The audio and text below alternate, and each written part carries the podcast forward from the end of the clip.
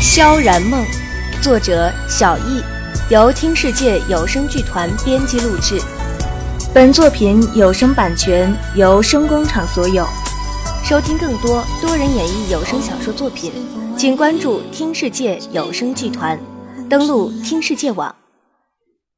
危险人物，我抱着小莹跟在吴叶身后，一路向着竹林深处跑去，身后的呼喝声越来越近。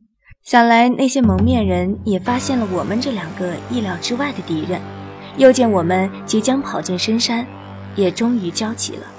身后除了吆喝声，忽然伴随了一阵刺耳的声音。我低低呻吟了一声，蹲下身去，手紧紧捂着胸口。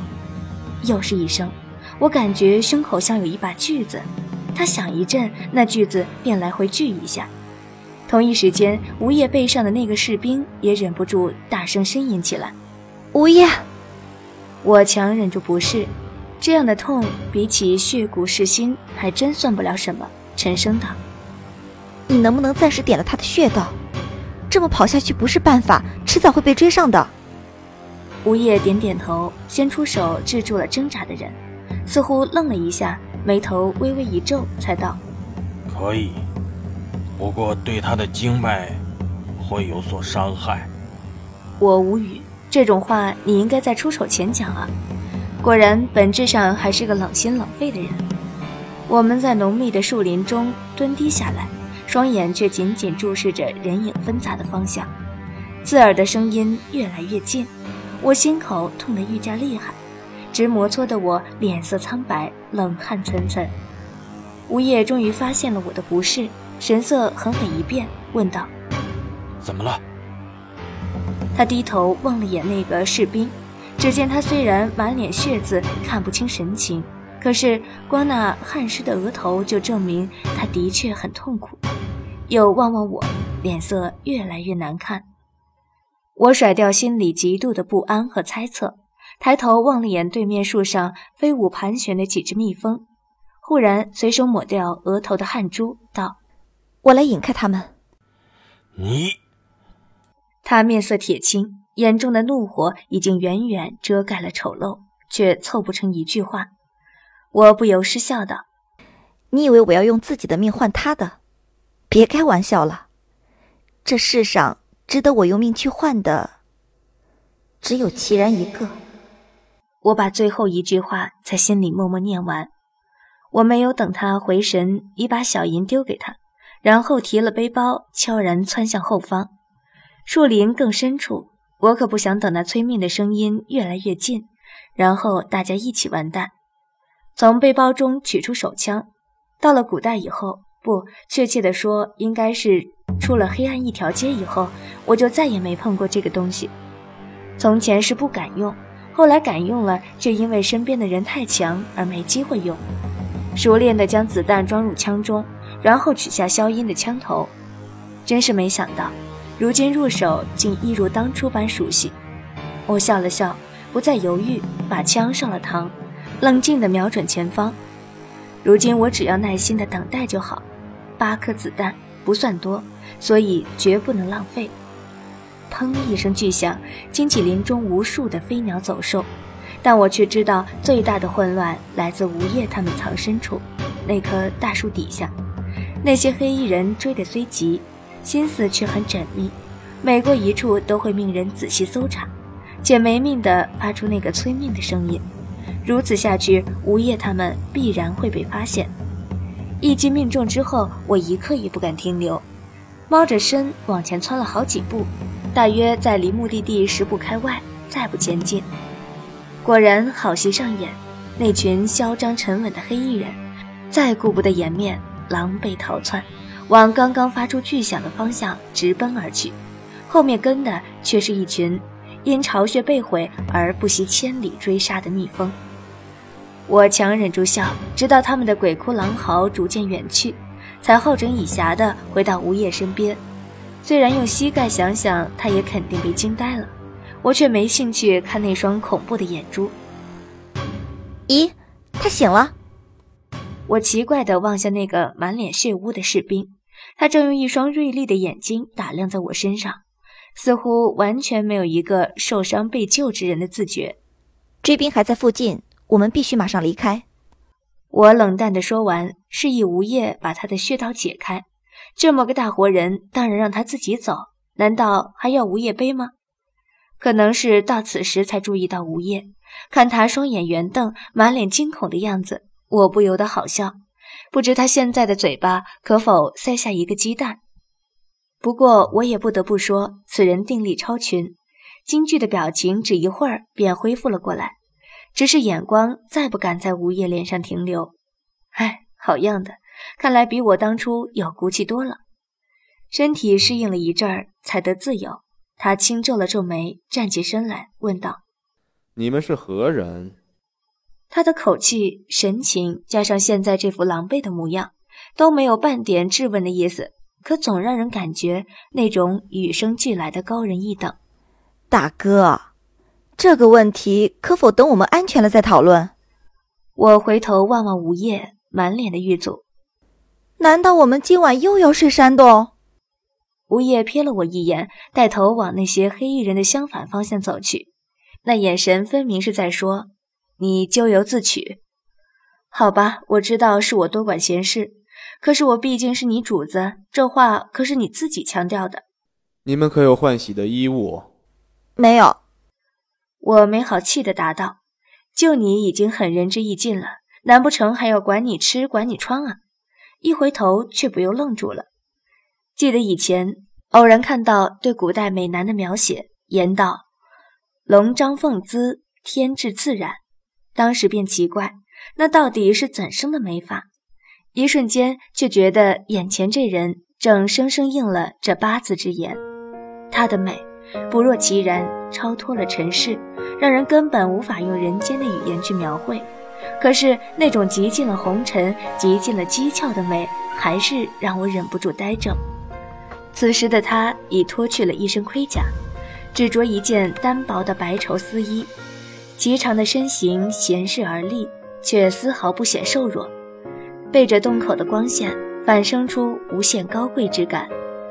脸容消瘦白皙，裸露在外的皮肤更是细腻精致如美玉，一眼便可看出她从小锦衣玉食，未尝过半点艰辛。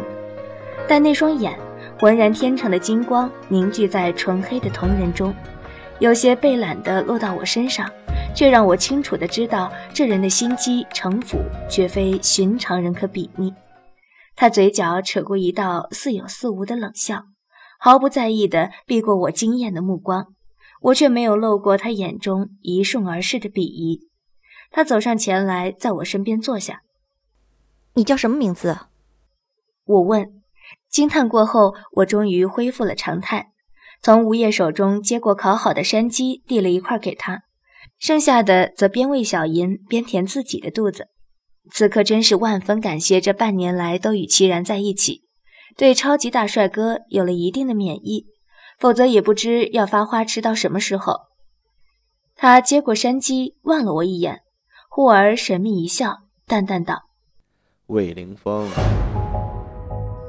砰！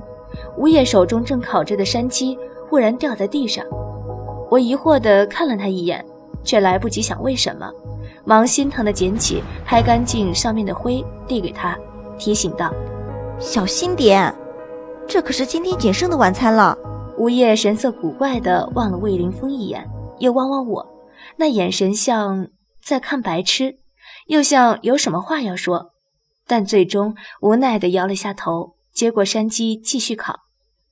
真是怪人，我奇怪地皱了皱眉。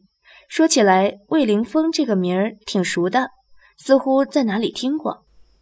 我晃了晃脑袋，道：“魏公子，接下来你有什么打算？”我有些愣怔地看魏凌风落在我身上奇怪至极的眼光，回首上下打量，没什么问题啊。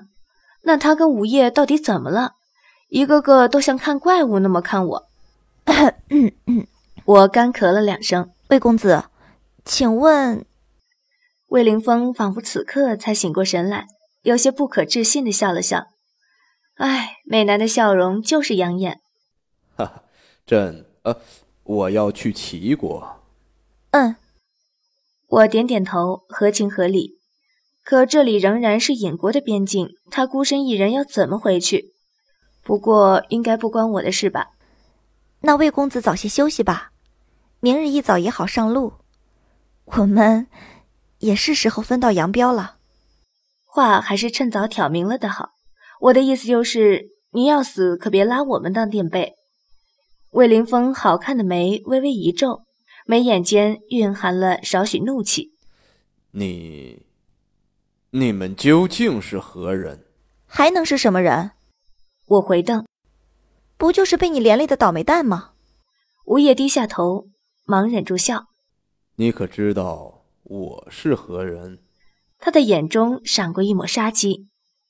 只要你们好好助我回去齐国，到时候自会有数不尽的荣华富贵。否则，我冷笑，打断他的话，一字一句道。哼，相信我把你交给尹国，得到的赏赐一定更多。他敛眉，双眼锐利的神光牢牢锁在我身上，似是要把我烧穿。许久，才沉声问道：“那你们为何要救，呃，我？”我只是想看看。我抬头静静的望着他，淡然道：“到底那些人保护的是什么样一个人？”令到他们连死亡的极限都可以突破。他的嘴角扬起一抹极度不屑和鄙夷的笑容，浑然天成的高高在上，冷哼道：“那你现在看清楚了吗？”我点点头，慢条斯理的擦干净手上的油渍，面无表情的直视着他。看清楚了，所以觉得无聊。你胆敢！山洞中无形的杀气陡盛，他忽然一个欺身，已到了我面前，眼看一掌即将拍下，不由大惊，心道：我命休矣！怎么从来就没想过他会武功呢？看他一出场，不是被保护，就是受伤，以为他不过是个金玉其外，败絮其中的。举在半空的手忽然停了下来，我感激涕零，以为是吴叶终于在这千钧一发之际挡住了他，一抬头却发现。吴叶静愣间，根本无法阻止他刚刚快如闪电的行动，但他又确实停了下来，改而紧紧揪住自己的胸口。他原本白皙的脸色，现在更是惨白的彻底，额上全是冷汗，嘴唇更隐隐呈现紫色。我看着那越来越深的紫色，心中猛然一惊，一把扯过他的手，中食指切在脉搏上。你，啊。做什么？他明显疼得半死，却仍是紧皱着眉，意图抽回手。然而抬头一望，看到我的脸，却不由呆了。那一瞬间，我只觉得全身最后一丝力气都被抽空了，一屁股跌坐在地上，久久无法回神。此刻的我，脸色甚至比他还要苍白几分，心中只反复着一句话：竟真的是血骨。血骨发作之时的痛苦，没有人比我更清楚。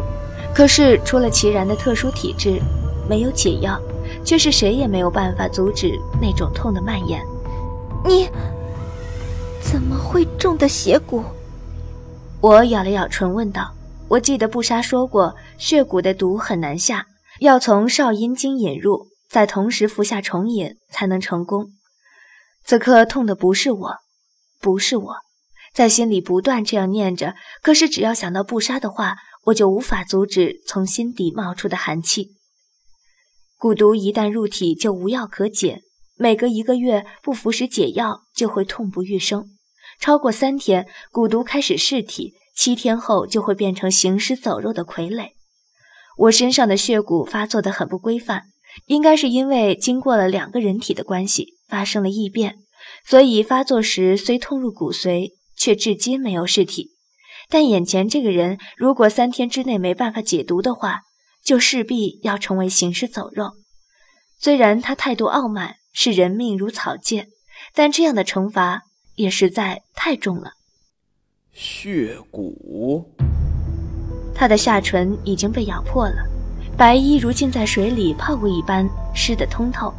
即使痛到如此地步，他还是没有发出一声呻吟，神志竟还清楚的能听到我问话，心里不由有些佩服他的坚韧。那是一种很难下的蛊毒。有些话说到这份上就足够了。我不知道是不是他身边的人出卖了他，当然更不想知道。趁着你还清醒，我想，最好还是把事实告诉你。邪骨的毒无药可解，如不定时服用解药，就必须疼足三天。我勉力爬起身，有些不忍地皱了皱眉。随着时日的增加，发作时的疼痛也会愈加剧烈。三天之后，神仙难救，毒性从大脑内部开始破坏。只要七天，就会变成真正的行尸走肉。其实我也不清楚变成行尸走肉以后会怎样，可忽然想起那阵刺耳的声音，可能会被控制吧。想到这里，不由暗叹了口气。我体内的蛊到底还能支撑几天？又是隔了多久才会再发作呢？这些我竟一点也不知道。以前是齐然，现在又用同样的心情担心自己。唉，怎么觉得到了古代以后就从没脱离过血骨的折磨呢？所以，我觉得你不妨考虑投降。我终于还是把最后一句话挤了出来。血骨是心之痛，根本不是常人可以忍受的。更何况，我从不知道七日后的尸体会否更变态。与其尝尽了痛苦成为傀儡，倒还不如……我的意思，我想他很明白。魏凌风原本苍白的一张俊脸，仿佛在一瞬间又白了几分，眼中的怒火和凶狠竟让我一阵战栗。如果这次他角天之幸活了下来，那我真要为下蛊之人祈祷了。他痛得再也站立不了，跌倒在地上，蜷缩了身子，瑟瑟发抖，再无半点俊美贵气可言。可是那双眼睛却愈发的坚定和神圣不可侵犯。他哆嗦着唇，硬是向我挤出一句话：“现在投降，屈辱的是真我。十天后，屈辱的不过一个躯壳。”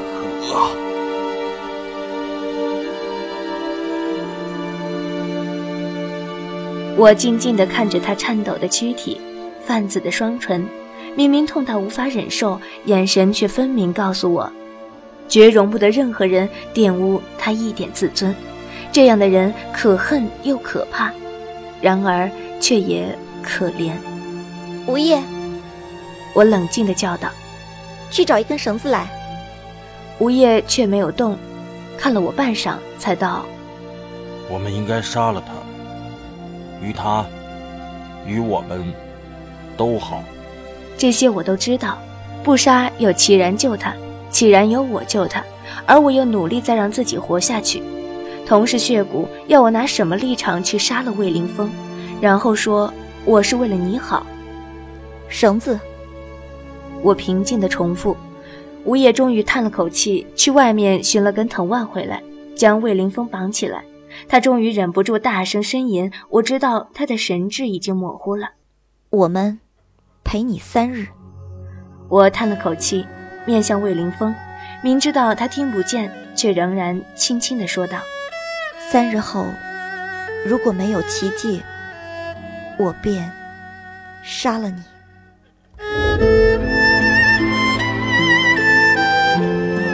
本章播讲完毕，谢谢收听。